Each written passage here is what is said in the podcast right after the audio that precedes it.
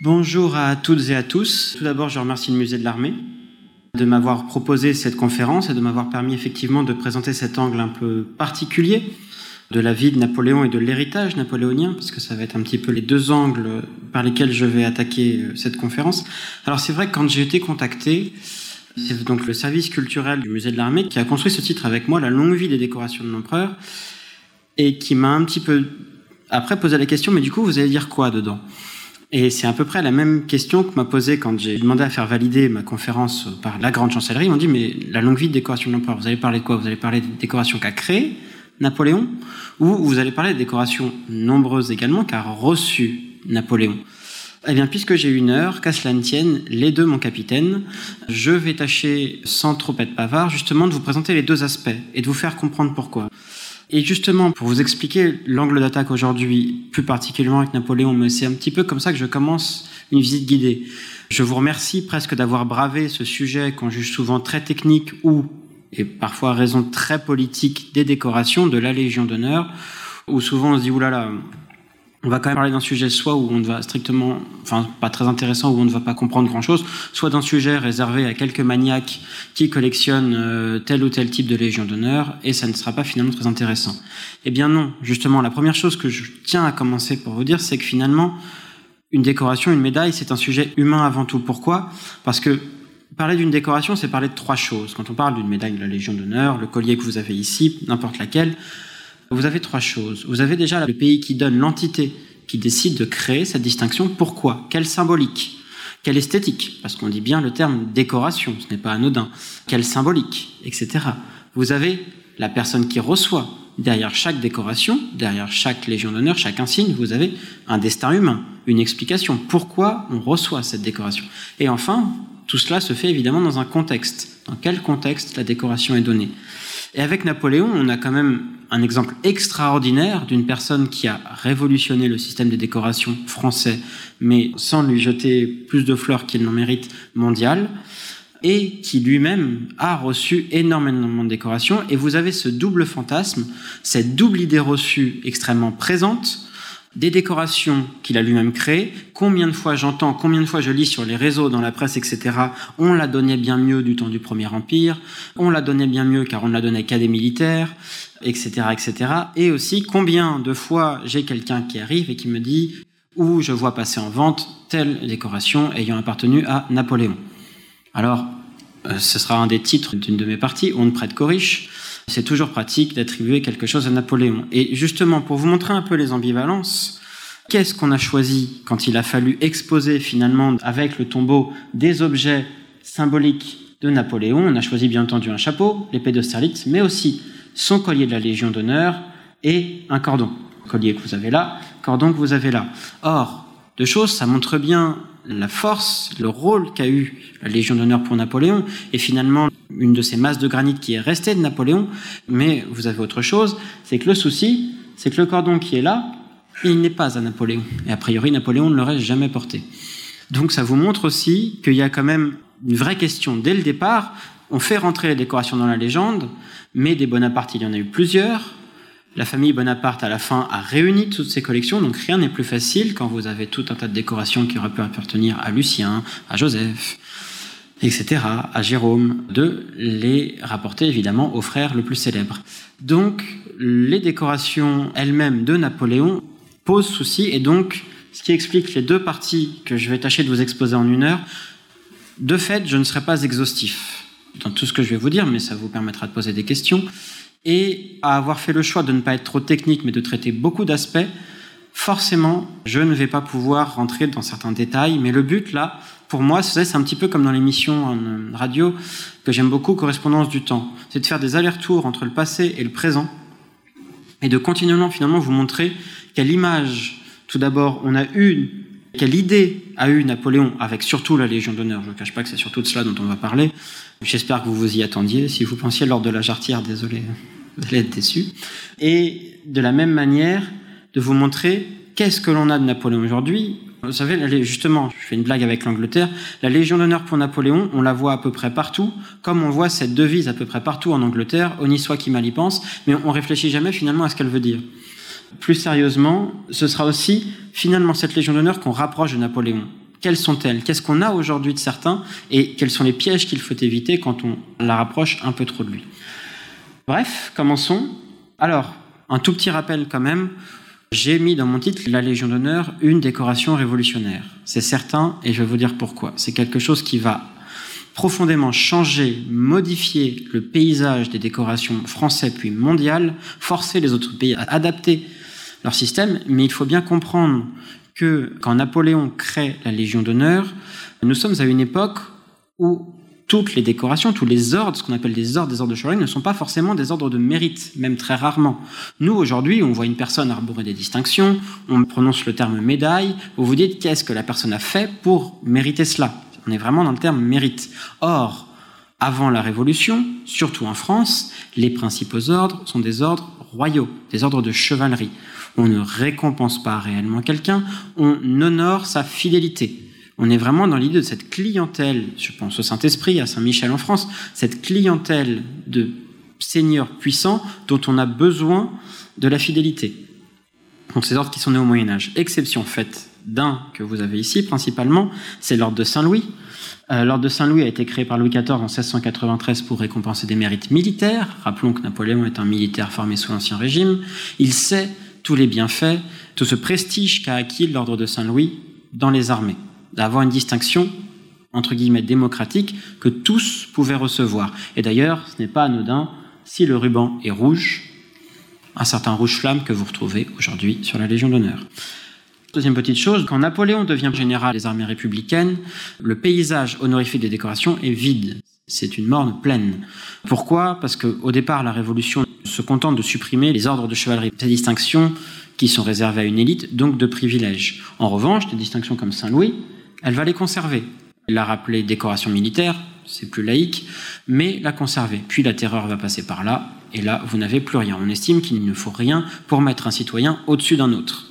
Là-dessus, Napoléon devient général et se rend compte que, de ce fait, il n'a absolument rien pour récompenser ses soldats victorieux. Il va distribuer des sabres pendant la première campagne d'Italie, pendant la campagne d'Égypte. Puis, devenu premier consul, il va faire inscrire l'idée de donner des décorations, des distinctions militaires dans la nouvelle constitution. Puis, finalement, il va créer d'abord les armes d'honneur que vous avez là. Ces armes d'honneur sont des armes dédicacées, le premier consul au citoyen tel. Alors là, j'ai pris une hache d'abordage pour les marins. J'aime bien le faire parce que autant vous dire que Napoléon, n'ayant pas forcément privilégié la marine, c'est pas celle qu'on croise le plus souvent. Mais donc des armes qui sont en fonction de votre arme, en fonction de votre régiment, cavalerie, infanterie, artillerie, vous recevez une grenade, un fusil, un sabre qui vous est dédicacé. Seulement, ça ne répond pas vraiment à la volonté qu'a Napoléon de créer ce qu'il va appeler lui-même des masses de granit. C'est la profonde modernité et c'est le profond aboutissement de son idée que de créer la Légion d'honneur. Je viens de prononcer le terme masse de granit. Je m'explique en vous lisant un extrait du discours prononcé le 8 mai 1802 par Napoléon, justement, devant le Conseil d'État. On a tout détruit. Il s'agit de recréer. Il y a un gouvernement, des pouvoirs, mais tout le reste de la nation, qu'est-ce Des grains de sable. Nous sommes épars, sans système, sans réunion, sans contact. Tant que j'y serai, je réponds bien de la République. Mais il faut prévoir l'avenir. Croyez-vous que la République soit définitivement acquise? Vous vous tromperiez fort. Nous sommes maîtres de l'affaire, mais nous ne l'avons pas. Et nous ne l'aurons pas si nous ne jetons pas sur le sol de France quelques masses de granit. Et l'une de ces masses de granit, eh bien, c'est la Légion d'honneur. Vous avez le Conseil d'État, les lycées, mais c'est la Légion d'honneur. Et quelle est la profonde modernité, le profond changement de cette Légion d'honneur? Eh bien, c'est son universalité. On a l'habitude d'honorer uniquement les mérites militaires. Pourquoi? Parce qu'on estime que ce sont les militaires qu'on a besoin d'honorer parce qu'ils sont victorieux à l'extérieur, ils amènent la gloire de la nation par leur victoire. Là, nous ne sommes plus dans une recherche de gloire, mais dans une recherche d'unité de la nation. Et cette unité de la nation, par quoi la trouve-t-on? On la trouve justement par une élite républicaine. On la trouve en décorant aussi bien les civils que les militaires et en finalement, la Légion d'honneur n'est pas faite pour honorer des héros. On ne récompense pas des citoyens qui se sont marqués, en enfin pas uniquement en faisant des actes exceptionnels, non, on récompense des citoyens exemplaires. Et ces citoyens exemplaires, on va les chercher, et c'est très important dans toutes les franges de la société. Alors je vous ai sorti quelques petits trésors qu'on a dans nos archives, et là vous avez des brouillons, des maillons que vous aurez après sur le collier de la Légion d'honneur. Et on se rend compte de quoi? Qu'on a des symboles de la musique, de l'astronomie, de la justice. On a des symboles des activités laïques de la nation, des activités civiles, pardon. Et effectivement, dès le départ, et ça c'est vraiment une des reçues, si je dois en casser une aujourd'hui, c'est à peu près celle-là, la volonté de Napoléon, c'est profondément de récompenser toutes les franges de la nation pour créer cette élite, cette élite de mérite, cette élite d'exemplarité, ces citoyens exemplaires sur lesquels il va pouvoir s'appuyer. Un ordre alors organisé de manière républicaine, c'est Bonaparte, premier consul, qui crée la Légion d'honneur en 1802. Donc il est chef de la Légion d'honneur. Vous avez un grand chancelier, un grand trésorier qui assure la gestion administrative, et plusieurs grades. Chevalier, le plus bas, officier, commandant et grand officier. On est dans l'idée de hiérarchiser aussi pour pousser à commettre de plus en plus de mérites. Élément qui n'existe plus vraiment aujourd'hui, mais qui était primordial pour Napoléon, c'est cette idée de cohorte. Vous avez un des aigles du collier, le collier de Biennet pour Napoléon. Vous avez un charmant petit 16 ici. Effectivement, Napoléon voulait réunir la nation de manière générale, mais aussi de manière locale. Et donc il va diviser la Légion d'honneur et diviser le territoire administratif en 16 cohortes, qui vont être en fait un moyen finalement de décentraliser cette exemplarité. Chaque cohorte a un citoyen, doit réunir les légionnaires de ces corps, donc de ces départements, grosso modo, pour les rassembler, pour qu'ils aient finalement une union et de cette union faire rayonner leur exemple dans les départements et plus largement dans la nation. Autant vous dire que ça va être une usine à gaz qui ne va absolument pas marcher. Beaucoup trop dure à organiser, extrêmement coûteuse, et donc dès 1809, les cohortes n'existent plus. Cependant, aujourd'hui, vous avez les sociétés d'entraide des membres de la Légion d'honneur qui, d'une certaine manière, reflètent cette volonté, qui sont pareils, divisés en départements, et qui reflètent cette volonté en comité également de s'unir, de comprendre qu'ils peuvent mener beaucoup plus d'actions à plusieurs qu'en légionnaires isolés. Alors tout de même, la Légion d'honneur aussi n'est pas qu'un titre que l'on reçoit, c'est un insigne que vous connaissez pour la plupart du temps aujourd'hui. Et justement, au départ, vous voyez, l'insigne n'est créé que le 11 juillet 1804. Je tiens à rappeler que la Légion d'honneur, une distinction républicaine, initialement, Napoléon voulant être très prudent vis-à-vis des corps constitués, ne va pas créer d'insigne. Et ce n'est que devenu empereur qu'il va se donner le luxe de créer l'insigne sur les dessins de Vivant de Nom et David, dessins de David que vous avez là. Mais c'est presque encore plus intéressant de regarder les projets qu'il va faire dès 1802-1803. Parce que si vous regardez, là vous avez l'un des premiers projets, 1802 qui est fait par Chaillot de Prusse, un dessinateur militaire, sous la gouverne du général Mathieu Dumas, qui est l'organisateur de la Légion d'honneur. Et finalement, qu'est-ce que vous avez? Vous avez un soleil. C'est le soleil de la Révolution qui arrive après la nuit de la monarchie. Vous avez l'honneur et la patrie, qui va devenir honneur et patrie, la devise de l'ordre, qui sont représentés au centre par une seule et même figure. Et alors là, vous avez, je ne sais pas si je peux vraiment parler de modernité, mais en tout cas un changement profond. Personne, aucun grand maître d'un ordre avant dans l'histoire ne s'était lui-même représenté sur sa propre distinction. Et si vous voulez y voir un signe, dès 1802, d'une volonté d'ascension au pouvoir de Bonaparte, c'est bien que ça va être le premier à se faire représenter sur sa propre décoration. Alors, Bonaparte n'aimera pas ce projet, il le trouve presque trop clinquant. Deuxième proposition en 1803, alors là, on arrive quand même à quelque chose, c'est l'étoile l'étoile que Chaillot de Prusse présente en disant que c'est la bonne étoile de Napoléon, celle qui lui permet d'être victorieux à chaque fois. Certes, mais encore une fois, ça reste une plaque, Napoléon veut un insigne, et finalement, sur les dessins de Vivant de Nom et David, l'insigne qui va être choisi est celui que vous avez là. Vous avez là un insigne, donc l'un des premiers, tout simple, aucune couronne, qui donc est ce qu'on appelle les insignes du premier type, les premiers insignes distribués de la Légion d'honneur. Et qu'est-ce que nous dit cet insigne? Eh bien déjà, nous sommes en République. Donc, nous n'avons plus de croix. Depuis Malte, depuis le Saint-Esprit, les décorations étaient des croix. C'est une référence religieuse. Là, une république laïque choisit une étoile à cinq branches bifides. Qu'est-ce que vous avez? Une couronne de feuilles de chêne pour les mérites civils, une couronne de feuilles de laurier pour les mérites militaires. Alors, Vivant de Nom, enfin Chaillot de Prusse puis Vivant de Nom avait proposé de rajouter des rameaux d'olivier en symbole de la paix amenée par la fin de la Révolution. Napoléon, qui avait conscience qu'il y allait avoir encore quelques campagnes militaires, a renoncé à la couronne d'Olivier. Bon, ce petit commentaire pour vous dire que cet insigne, c'est à peu de choses près celui que vous connaissez encore aujourd'hui. Il ne va presque pas changer. Les seules choses qui vont changer avec le temps, c'est le centre. Vous imaginez bien que Louis XVIII ne va pas conserver Bonaparte au centre. Et on va rajouter petit à petit une couronne. On va s'inspirer des ordres étrangers pour ça tout simplement. Et avec l'Empire, on va avoir envie de faire apparaître la couronne impériale qui est sur le, sceau de l'Empire. Mais ce sont les deux seuls éléments qui vont changer avec le temps. Alors, je vous ai parlé de quatre grades. Et là aussi, je m'attaque à quelque chose qu'on retrouve encore aujourd'hui énormément. Napoléon crée son ordre avec quatre grades, puis avec le sacre, puis avec la nomination de nouveaux dignitaires impériaux, les maréchaux au premier rang. Ceux-ci vont recevoir des distinctions étrangères. Or, qu'est-ce que l'on reçoit quand on a une distinction étrangère? On reçoit un cordon avec un insigne et une plaque. Or, la Légion d'honneur, qui est très républicaine, au départ, c'est juste un insigne que vous portez la boutonnière, en or pour les grades supérieurs, en argent si vous êtes simple légionnaire.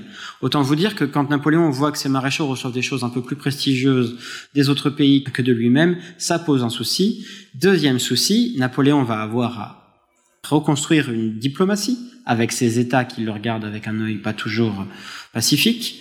Et qui dit diplomatie dit échange de décoration. Et donc, il va créer une dignité ce qu'il appelle au départ la grande décoration, qu'on va renommer grand cordon, qu'on appellera ensuite grand aigle et qui est aujourd'hui la dignité de grand croix. Et comment l'explique-t-il?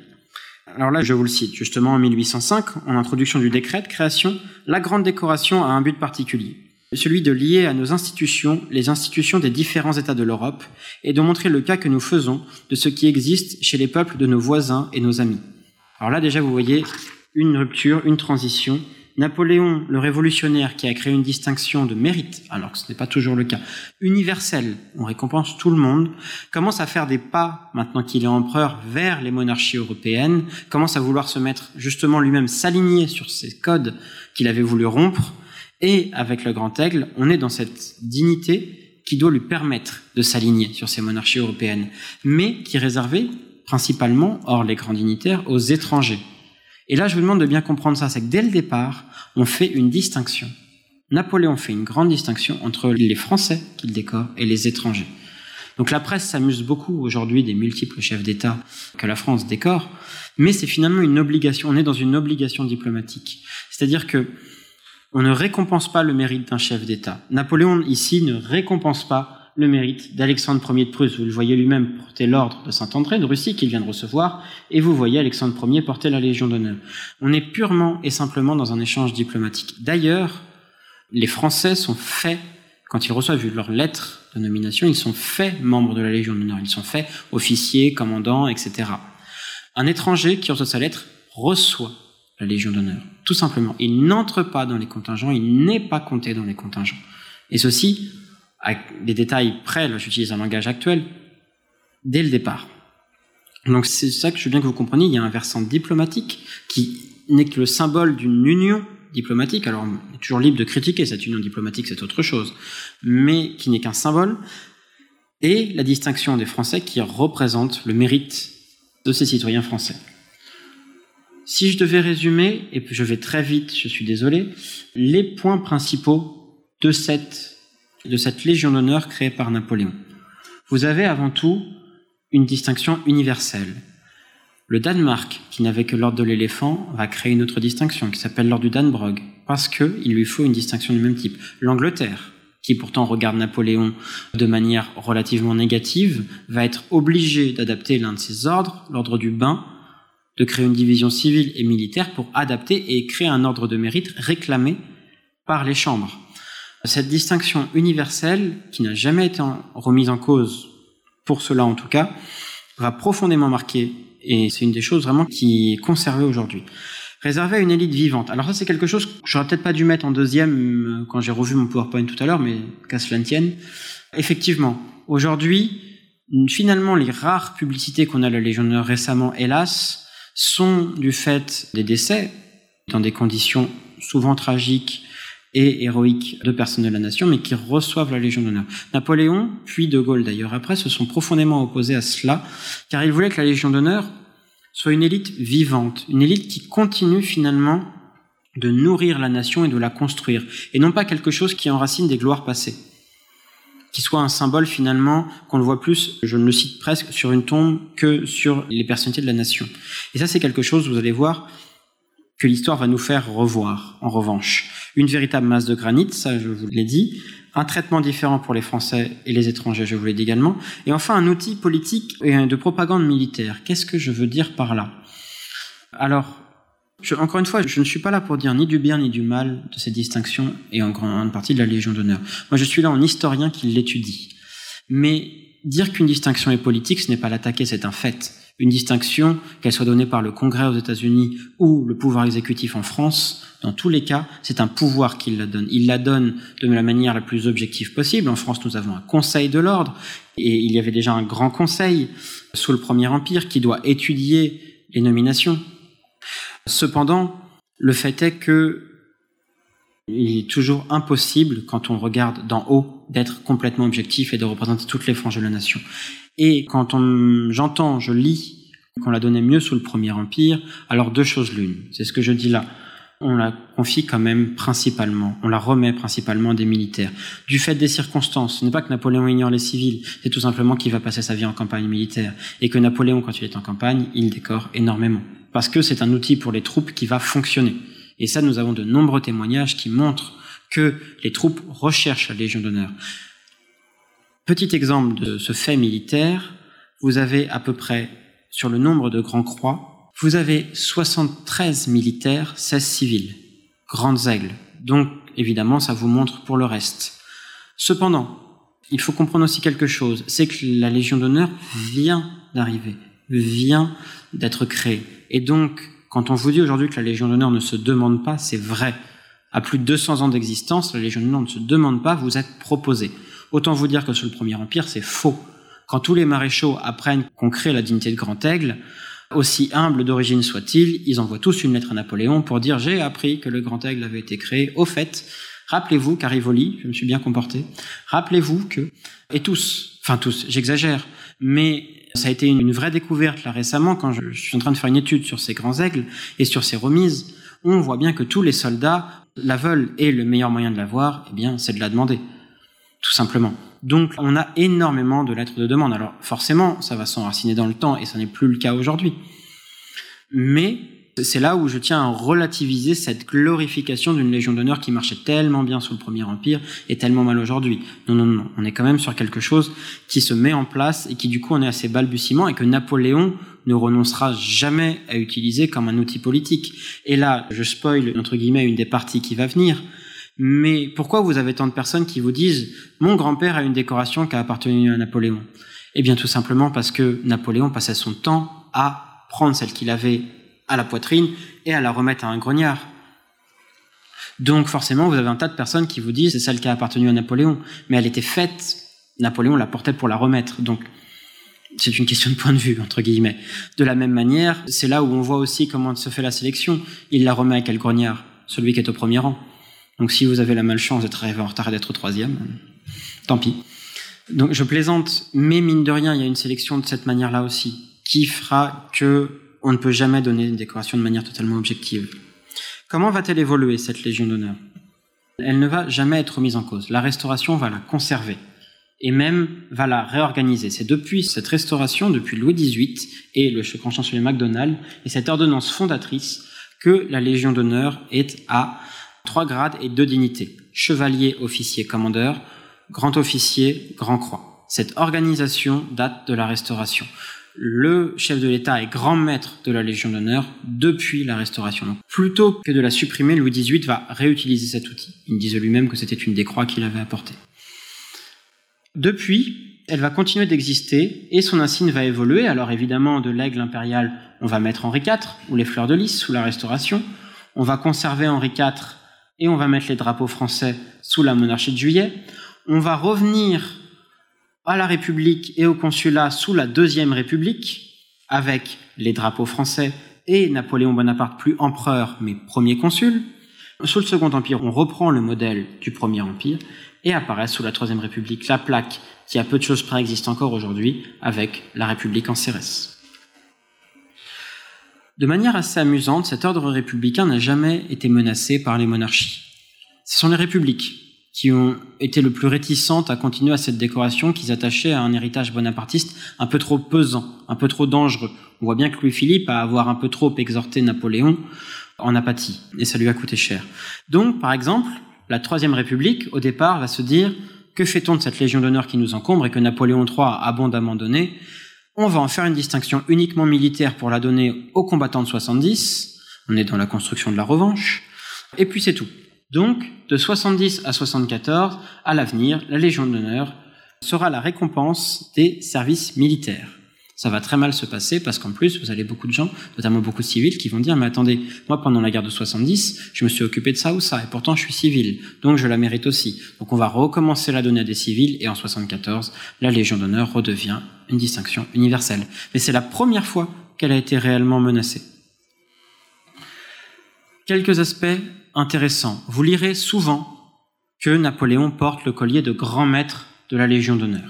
Déjà, il ne se qualifiait lui-même pas de grand maître, mais de chef de la Légion. Et ce collier n'a, sous le Premier Empire, jamais été codifié. Vous pouvez en voir deux aujourd'hui dans les expositions napoléoniennes. Un dans l'exposition Napoléon n'est plus, plus haut. Vous avez vu la photo ici. Le second, qui est celui du maréchal Berthier, à l'exposition de la Villette. Alors vous allez me dire, deux colliers de la Légion d'honneur. Eh bien oui. Quand Napoléon crée le premier collier, c'est celui-ci, c'est pour le jour de son sacre. En fait, ce sont 16 aigles, symbole des cohortes, avec un insigne. Il va le juger beaucoup trop lourd, et vivant de nom ne va absolument pas l'aimer, il va dire à l'empereur tout le mal qu'il en pense, et Napoléon va le faire fondre. Il va commander à la place celui-ci, qui ne manque pas d'intérêt, qui est une magnifique pièce d'orfèvrerie faite par Biennet. Vous avez évidemment la symbolique impériale, le N, la couronne de laurier, de feuilles de chêne, les abeilles, les aigles, et vous avez tous ces symboles qui représentent les grandes activités de la nation récompensées par la Légion d'honneur. Alors encore une fois, uniquement trois militaires, 13 civils. Ce collier, donc au départ, Napoléon le porte, mais va le donner de manière absolument non codifiée à ses maréchaux et à sa famille. C'est comme ça qu'aujourd'hui, nous conservons celui du maréchal Berthier. C'est comme ça que nous en conservons un autre au musée de la Légion d'honneur, dont il pourrait être celui de Jérôme ou bien plus certainement celui de Batchoki. Évidemment, vous imaginez bien que ni Louis XVIII, ni Charles X, ni Louis-Philippe ne vont s'amuser à arborer le collier de Napoléon. Donc, il faut attendre la Troisième République, enfin Napoléon III, pardon. Napoléon III va faire faire la copie conforme du collier de Napoléon, va le porter. Alors, si vous allez à Fontainebleau, il est exposé. Petite chose amusante, l'orfèvre va faire une erreur et vous avez deux maillons musique sur le collier de Napoléon III. Je vous laisse euh, chercher les deux maillons musique à Fontainebleau. La Troisième République, va enfin, et une fois pour toutes, codifier le collier comme l'insigne de grand maître de la Légion d'honneur. Ce n'est que depuis la Troisième République qu'on peut dire que le collier de la Légion d'honneur est le collier de grand maître. Et ça a une, grande importance pour aujourd'hui. Pourquoi? On va se mettre à graver le maillon des présidents de la République au revers. Il est fin 81, donc déjà on nous oublie deux. Mais juste avant la Seconde Guerre mondiale, Lebrun va réorganiser le collier, re-remplir tous les maillons sauf un, alors ça, on n'a pas eu le droit de communiquer jusqu'à très récemment, mais c'est Pétain qui va s'empresser de mettre son nom sur le collier dans les années 40. À partir du 25 août 44, on le fait effacer, on met le nom de De Gaulle, et ce collier de la Troisième République, qui est une adaptation républicaine du collier impérial, finalement est plein, et quand Auriol le reçoit, il dit mais qu'est-ce que je fais? Et on va lui conseiller, Monsieur le Président, un nouveau collier. Et c'est comme ça que vous avez encore aujourd'hui le collier actuel de grand maître de la Légion d'honneur. Alors je ne vais pas épiloguer dessus, ni sur son esthétique, ni sur ses conditions, juste pour vous dire que ça a une importance, ce collier qu'a créé Napoléon et qui est venu jusqu'à nous, qui aujourd'hui est le collier de grand maître. C'est que du temps de Napoléon, il n'est pas godifié pourquoi, et il est commandé avec les régalias, pour le sacre.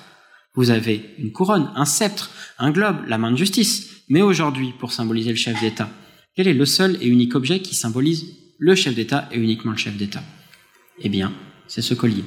Et donc, finalement, de cette Légion d'honneur qu'a créé Napoléon, qu'est-ce que le chef d'État retire aujourd'hui? Eh bien, c'est l'unique régalia encore en usage. C'est le collier de la Légion d'honneur qui est présenté à chaque nouvelle élection. Le président reçoit ce collier, ce qui fait de lui le grand maître de la Légion d'honneur et le président de la République. Alors, pour l'instant, vous avez trois maillons encore libres, donc encore 16 ans d'existence de vie. Que ferons-nous dans 16 ans? Je vous donne rendez-vous à une nouvelle conférence pour vous le dire. Même si on a deux, trois indices. Autre petite chose, je vais aller un peu vite parce que je parle trop. Les collectivités. Aujourd'hui, on a fait beaucoup de tapage sur le fait de remettre la Légion d'honneur en 2020 à la ville de Londres. Eh bien, c'est une des choses étonnantes de la Légion d'honneur. Décorer une collectivité n'a jamais été codifié.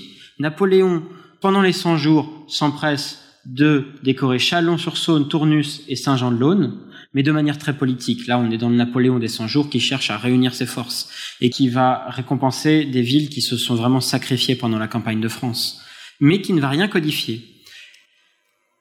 Jusqu'à la Troisième République, on ne va rien faire, puis avec les ravages de la guerre de 70, on va décorer énormément de villes, idem pour la Première Guerre mondiale, sauf qu'on ne va jamais codifier. En 62, quand on réfléchit à la réorganisation de la Légion d'honneur, on va se poser la question, que faire? Et on va dire, eh bien tout simplement, ce n'est pas dans le code, Napoléon ne le voulait pas, on ne décore plus de villes.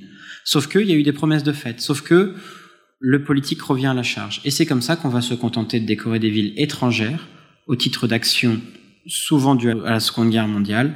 Et c'est comme ça qu'en absence de toute codification, sans même avec la question de grade, au départ, on se contente de donner l'autorisation de mettre la Légion d'honneur sur les armoiries de la ville. Et c'est amusant, c'est qu'avec l'évolution, on a été obligé de faire rentrer les choses dans les codes. Et donc aujourd'hui, on les nomme chevaliers. Mais ça, c'est fait de manière complètement empirique, ça qui est amusant. Même encore le 18 juin 2020, quand on a nommé la ville de Londres, puisque c'est encore complètement absent des textes de la Légion d'honneur. Deux petites choses enfin pour terminer. On fait tout un foin, c'est le cas de le dire, sur la Légion d'honneur à titre militaire parce qu'on estime souvent que les seules gloires, à tort, sont les gloires militaires. Or, finalement, c'est pour les militaires qu'on a dû le plus adapter la Légion d'honneur. Alors pas en temps de paix, où là ils ont des promotions strictement militaires, mais comme vous avez des promotions civiles. En revanche, on va reprendre une idée de l'empereur pendant les campagnes de 1807, et je vais vous lire une autorisation. Napoléon qui se rend compte que les grognards n'apprécient la Légion d'honneur pas quand ils reçoivent un bout de papier qui leur dit vous l'avez, mais quand ils arborent l'insigne. Et donc, il va autoriser Berthier à donner des autorisations que je vais vous lire ici. L'empereur, voulant vous faire jouir sur le champ de la faveur que vous a faite en vous admettant dans la Légion d'honneur en vertu de son décret du 14 avril 1807, m'a permis de vous en prévenir et de vous autoriser à porter dès ce moment le ruban, en attendant que donc vous avez l'idée que la Légion d'honneur ne fonctionne dans les armées que quand elle est immédiate. C'est un outil finalement d'exhortation au courage que quand elle est immédiate. Et c'est exactement comme ça que vous avez encore aujourd'hui et qu'on a créé à partir de 1914 les tableaux spéciaux de contingents illimités. C'est-à-dire que comment on fait quand une guerre se déclare, la Légion d'honneur devient strictement militaire et on inscrit le nom de tous les récipiendaires, de tous les légionnaires qu'on souhaite décorer sur des contingents tableaux de contingents illimités et on régularise à la fin du conflit. Mais le problème avec la Première Guerre mondiale, c'est qu'on a voulu régulariser à la fin du conflit, mais la plupart, enfin énormément de ces légionnaires inscrits étaient décédés. Et c'est comme ça qu'on a ouvert en 1919 la Légion d'honneur au posthume. Et on s'est retrouvé dans le même cas pour des gendarmes décédés et des gendarmes qui avaient survécu dans les années 80. Et c'est comme ça que cette décoration avait été refermée au posthume par De Gaulle et a été réouverte parce qu'on ne souhaitait pas ces gendarmes qui s'étaient noyés en sauvant une jeune fille, je crois. Vous en avez un qui s'était noyé, l'autre qui avait survécu. On ne pouvait pas faire de différence, on a réouvert. Mais il faut tout de même retenir que c'était quelque chose, les posthumes, qui n'étaient pas souhaités à l'origine. Et enfin, pour terminer, les femmes et la Légion d'honneur. Parce que ça, c'est pareil, on en dit beaucoup de choses. Eh bien, tout simplement, il faut comprendre que, évidemment, la Légion d'honneur n'est pas fermée aux femmes aux origines. Elle est universelle. Napoléon ne l'aurait pas remis, en tout cas dans les listes, on ne retrouve pas de femmes décorées sous le Premier Empire, mais ça correspond tout de même à la personnalité de Napoléon. C'est Napoléon Ier qui va être le premier à décorer une femme, Angélique Brulon, ici même, aux Invalides. Et finalement, le nombre de femmes va augmenter au fur et à mesure où la place des femmes va être reconnue dans la société. Donc il y a une inégalité écrasante. On est à 26 000 femmes dans l'histoire sur 900 000 légionnaires. Mais cette inégalité écrasante est hélas, et vraiment hélas, celle de l'histoire vis-à-vis de l'histoire des femmes. Hélas. Enfin, en tout cas, de la reconnaissance, pas de l'histoire des femmes, de la reconnaissance du rôle qu'elles ont joué. Et cela a profondément changé puisque vous êtes sur ces 26 000, vous en avez 16 000 avant 2008. Et avec la mise en place de la parité, cette mesure qui, pareil, qui fait débat, je suis encore une fois pas là pour ouvrir le débat, mais qui a fait débat, la mise en place de la parité par Nicolas Sarkozy. On était à 16 000 avant, on est à 26 000 aujourd'hui. Donc on voit quand même qu'on va petit à petit vers des choses qui sont tout de même beaucoup plus justes. Je passe aux autres décorations. Napoléon, au gré des évolutions politiques, va créer d'autres ordres.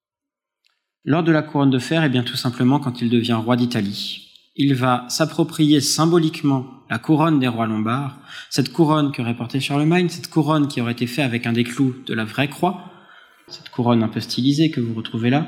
Cet ordre est, pour une fois, qualifié d'ordre. On est sur une récompense de mérite, mais d'un monarque, et non plus d'un chef d'État républicain. Est un ordre qui va compter énormément pour Napoléon. Il l'arborera avec la Légion d'honneur en tant que roi d'Italie. C'est un ordre, en revanche, dans lequel il y aura peu d'évolution. Contrairement à la Légion d'honneur, dans laquelle vous êtes nommé et dans laquelle vous pouvez monter dans les grades, la couronne de fer qui arrive un peu plus tard, et un peu, entre guillemets, en second lieu, une fois que vous êtes nommé, à deux exceptions près, pendant tout le Premier Empire, que vous êtes nommé chevalier, commandeur ou dignitaire, ça vous donne à peu près le rang que vous occupez dans l'Empire. Vous avez très peu de chance, et il n'y aura que deux exceptions, de grimper. Supprimer, évidemment, quand l'Italie va quitter l'Empire français et quand l'Autriche va remettre la main dessus. Encore une fois, cette décoration aura pris tellement d'importance que l'Empire d'Autriche-Hongrie au Congrès de Vienne ne va pas juste la supprimer, il va se la rattacher. Et c'est comme ça que va être créé un ordre de la couronne de fer. Là, on est vraiment dans l'héritage des distinctions napoléoniennes. Finalement, quel est cet héritage? Eh bien, c'est de voir que généralement, quand Napoléon crée quelque chose, ça dure. Et donc, les Autrichiens ne vont pas oser le supprimer. Et donc, jusque dans les années 1918 et la suppression de l'Empire austro-hongrois, vous aurez un ordre de la couronne de fer qui sera l'un des ordres les plus prestigieux. Les dignitaires de la couronne de fer autrichienne feront partie du Grand Conseil. Et enfin, un peu plus complexe, enfin non pas enfin d'ailleurs, l'ordre de la Réunion. Alors l'ordre de la Réunion vient d'un constat. Napoléon a annexé beaucoup de territoires. En ayant annexé beaucoup de territoires, forcément il a annexé des territoires qui avaient déjà des distinctions. Ces distinctions ont été supprimées. Alors ça ne représente pas énormément de récipiendaires sauf un pays, la Hollande, qui a été annexé, avait d'abord été donné en royaume à son frère, Louis. Louis avait créé, bon an mal an, parce que avec après beaucoup de conflits avec Napoléon, l'ordre de l'Union. Alors il faut comprendre que quand Louis a été créé roi de Hollande, comme tous les autres, il s'est dit je vais créer mon propre ordre. Ce qu'il avait oublié, c'est qu'il fallait demander l'autorisation aux frères. Et donc, c'est comme ça que les ordres de Hollande sous le Premier Empire sont incompréhensibles. Je vais même pas me lancer là-dedans maintenant, parce que ils sont créés, puis supprimés parce que l'empereur n'est pas d'accord, puis recréés, puis l'empereur n'est toujours pas d'accord, donc resupprimés. C'est comme ça qu'on arrive finalement à un ordre de l'Union avec que Napoléon accepte avec 713 récipiendaires. Que fait-on quand Napoléon annexe la Hollande de ces 713 récipiendaires? Et des récipiendaires des autres ordres, principalement la Nonciade, l'ordre de Saint-Lazare pour le Piémont-Sardaigne, l'ordre de Saint-Étienne pour la Toscane. Ils sont peu, mais généralement, quand vous êtes peu, c'est que vous êtes de qualité. Il faut leur redonner quelque chose à la place. Et donc, Napoléon va créer l'ordre de l'Union.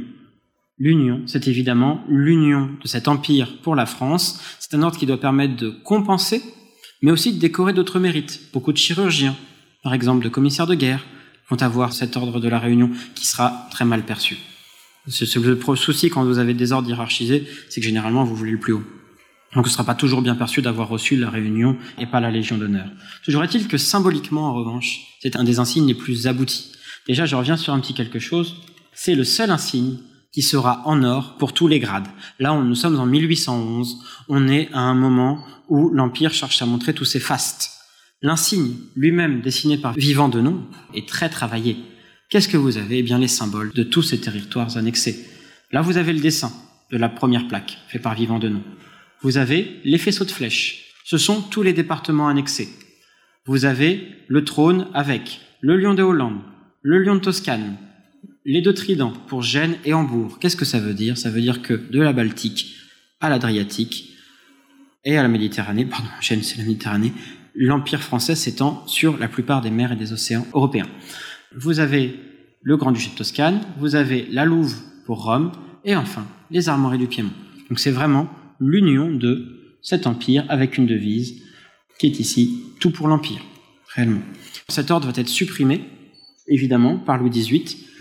Là où on voit son succès, c'est que normalement les récipiendaires étaient obligés de ramener leurs insignes. Presque personne ne l'a fait. Et on verra beaucoup de récipiendaires encore en vie qui porteront la Réunion sous le Second Empire. Maintenant qu'on a parlé de succès, parlons des échecs. Les trois toisons d'or. Alors c'est pareil, il faudrait une conférence rien que pour les trois toisons d'or. Cet ordre, Napoléon le crée, je pense, un peu sur un coup de tête. À Wagram, il est vainqueur, certes, l'Empire est à son apogée, mais le problème c'est qu'après l'apogée, souvent vient le champ du cygne. Et Napoléon a connu à Wagram ses premiers signes de faiblesse. Les grognards de la Révolution commencent à manquer. Ils meurent les uns après les autres.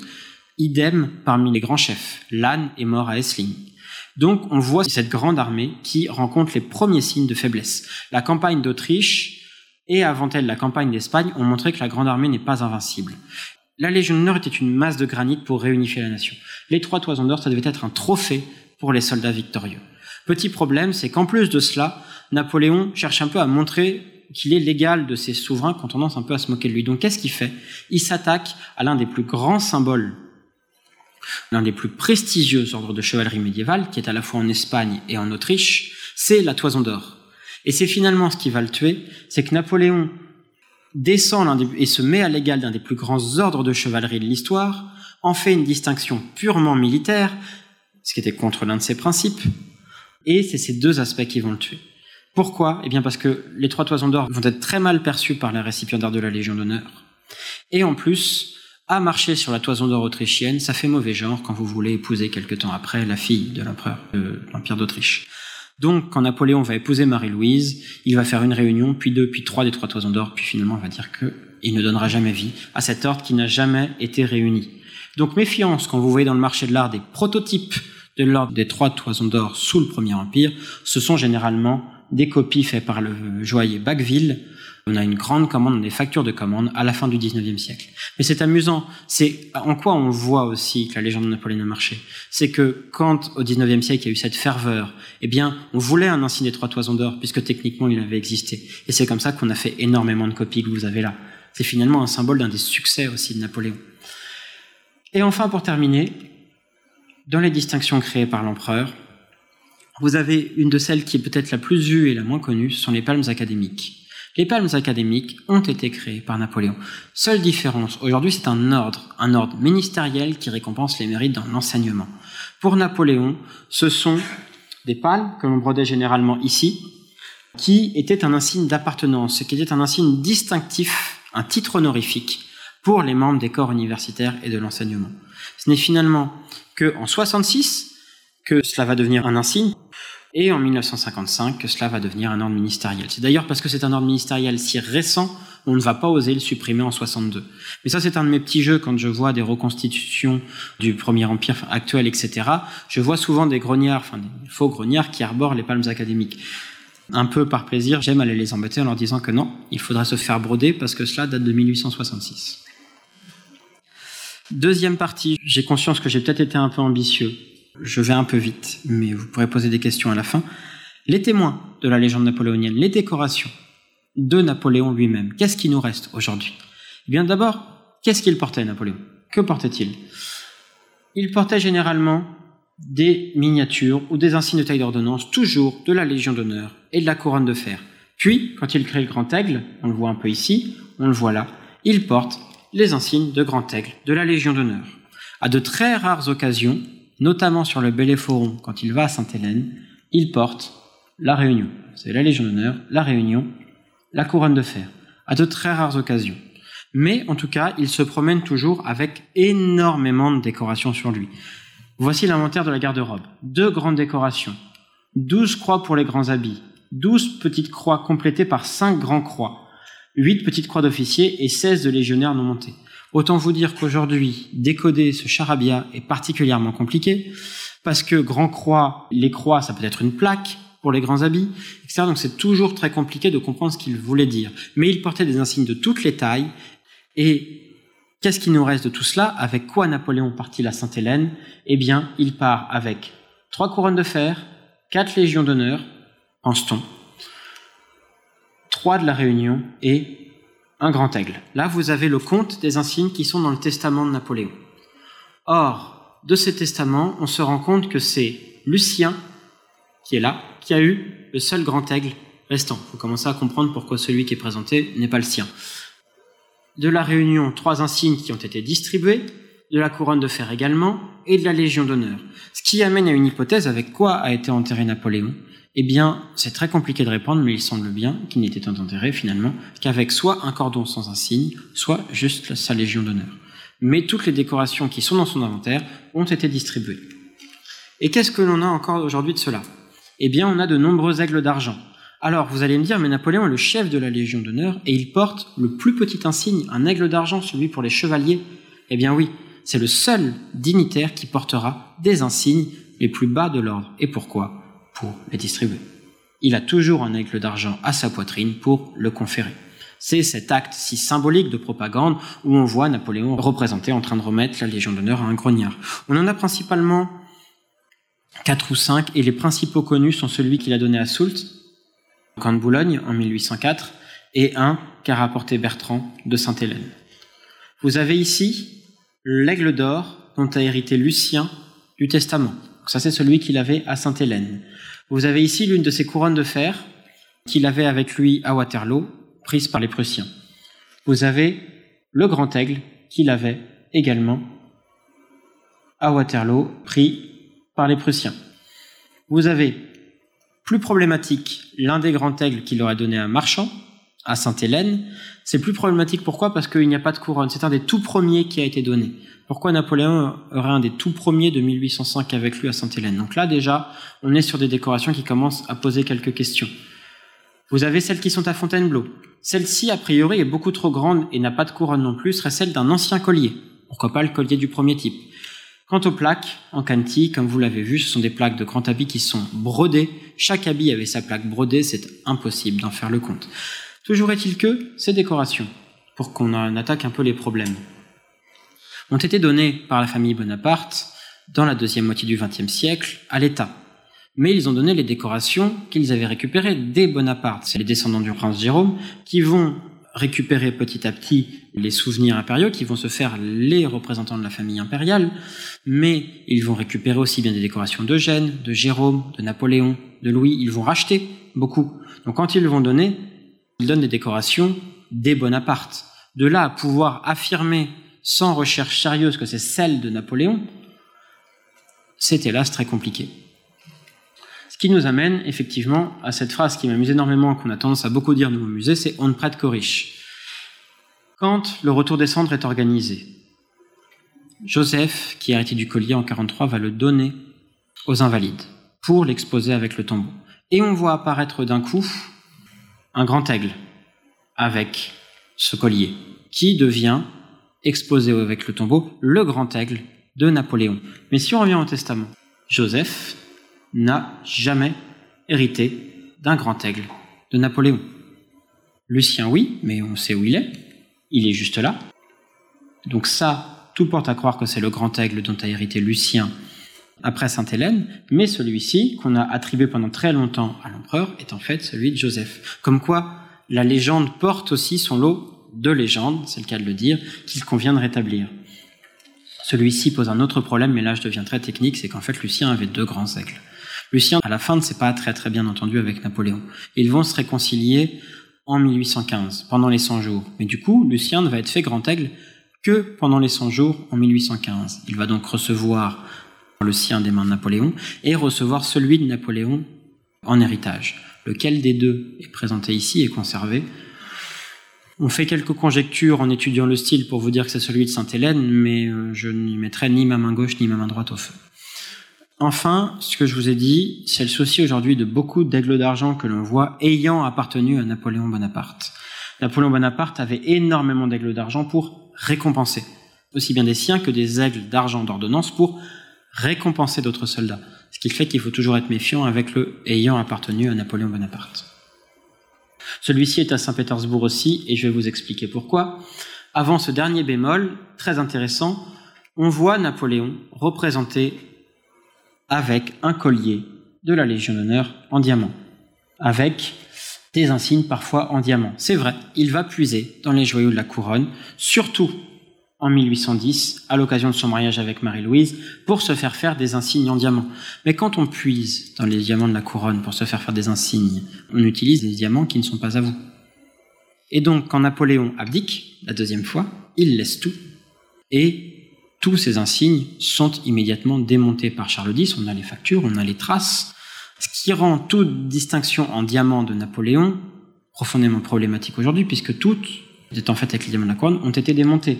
C'est comme ça que celles qu'on trouve aujourd'hui peuvent être de la famille impériale, mais ont très très peu de chances d'être de celles qu'on trouve dans les inventaires des de la couronne de Napoléon, parce qu'elles ont été démontées. Donc, elles peuvent être famille impériale, mais il n'y a presque plus de décorations en diamant de Napoléon. Comme il n'y a presque plus de décorations en diamant de l'Ancien Régime, la Révolution les a faites démonter. Les deux décorations que vous avez sur l'épée consulaire, à côté du régent, viennent des plaques du Saint-Esprit de Louis XV. Entre guillemets, c'est les vases communicants. Et enfin, une petite histoire amusante. C'est complètement du strass. Hein. Ne cambriez pas le musée de la Légion d'honneur pour ça, vous seriez perdant. Mais Napoléon va se faire offrir une plaque en strass à l'île d'Elbe. Pendant les 100 jours, il demande à ce qu'on la lui livre aux Tuileries. Mais la plaque met plus de 100 jours à arriver. Qui est-ce qui la reçoit? Louis XVIII. Alors il demande à Thierry de Ville d'Avray, évidemment, de l'en débarrasser. Et c'est resté dans la descendance de Thierry de Ville d'Avray, et ça a été acquis en collection privée, ça nous a été mis en dépôt au musée. Mais vous avez cette plaque qui a survécu d'une manière très amusante et qui est quand même étonnante. Enfin, pour finir, les décorations étrangères.